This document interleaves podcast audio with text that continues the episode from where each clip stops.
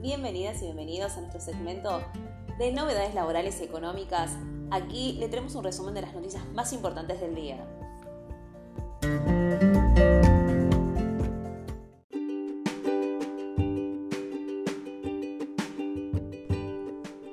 Feriado por el ataque a Cristina Kirchner. ¿Cómo funcionan los servicios, colectivos, trenes, subtes y bancos? El jueves por la noche, el presidente Alberto Fernández decretó un feriado nacional para este viernes 2 de septiembre. Fue tras el ataque armado del cual fue víctima la vicepresidenta Fernández de Kirchner, cuando llegaba a su casa en el barrio porteño de Recoleta. La medida, según se argumentó en el decreto, es para permitir que el pueblo argentino pueda manifestarse en repudio al atentado y en defensa a la paz y a la democracia declare ese feriado nacional el día 2 de septiembre de 2022 a fin de que el pueblo argentino pueda expresar su más profundo repudio al atentado contra la vida de la vicepresidenta de la Nación, Cristina Fernández de Kirchner, y pronunciarse en defensa de la paz y la democracia, señala el decreto de necesidad y urgencia 573-22 que se publicó en el Boletín Oficial. El decreto agrega que se instruye a los diferentes organismos para, para, que implementen las medidas pertinentes a fin de mantener las guardias necesarias a efectos de preservar la continuidad de los servicios esenciales. ¿Cómo funcionarán los, entonces los bancos, transporte público y las dependencias estatales durante la jornada del viernes?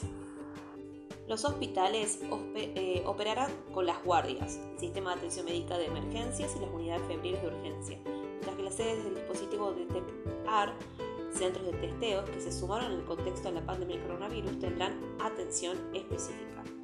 En cuanto a los bancos, no habrá ninguna actividad en el sistema financiero. Los bancos no atenderán al público en las sucursales y solamente lo harán a través de los canales digitales.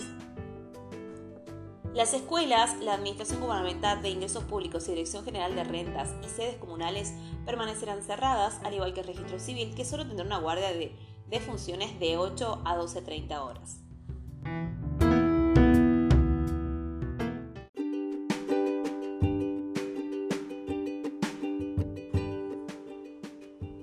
La interna por las tarifas. Energas aprobó nuevos aumentos pero lanzó fuertes cuestionamientos a economía. Las expectativas de un ordenamiento administrativo y archivo de las diferentes internas que entorpecían el accionar del área de energía, que había generado la asunción del nuevo equipo de secretaría encabezado por la salteña Flavia Rollón, quedaron prácticamente desvirtuadas con las recientes resoluciones de, de Energas que aprobaron los aumentos tarifarios que regirán para los hogares que perdieron la totalidad de los subsidios.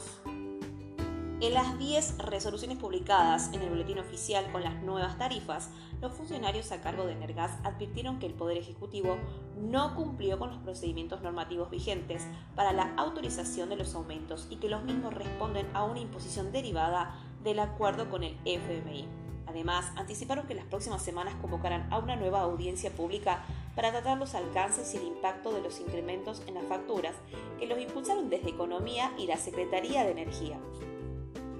La controvertida y forzada aprobación de los aumentos quedó plasmada en las resoluciones correlativas numeradas 325 a la 334 por las escuelas de Energas que habilitó a las empresas Metrogas, Naturgiban, Comusigas del Sur, Camusigas Pampeana, Gasnor, Gasnea, Litoral Gas, Gas del Centro, Gas Cuyana y Red Gas a aplicar una suba promedio en el valor del gas del 150% en promedio para los usuarios residenciales que pasan a pagar la tarifa plana. Los aumentos derivados de la pérdida de subsidios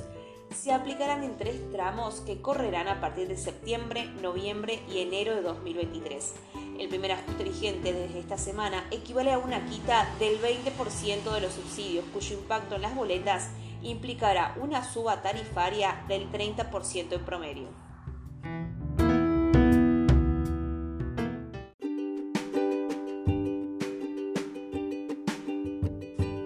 Los usuarios con menor capacidad económica estarán en el padrón de menores ingresos, sobre la mesa de la información en la que cuenta el Estado-Nación. El gobierno decidió incluir de forma automática con beneficios de subsidios de luz y gas a todos los usuarios que reciben planes sociales. Esta decisión se tomó ante la presión de los gobernadores quienes no querían que las personas con bajos recursos en sus provincias quedaran sin tarifa social.